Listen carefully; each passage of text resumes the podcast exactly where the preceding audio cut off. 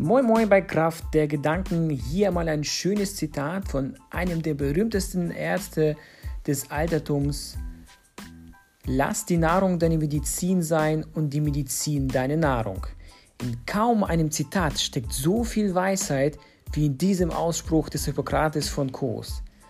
Denn wahr ist doch, wenn es eine Verhaltensweise in unserem Leben gibt, die wie keine andere darüber entscheidet, ob wir gesund sind oder krank, ob unsere Haut strahlend schön ist oder spröde und rissig und ob wir uns müde und schlapp fühlen oder vor Energie strotzen, dann ist es die Entscheidung, was wir täglich essen.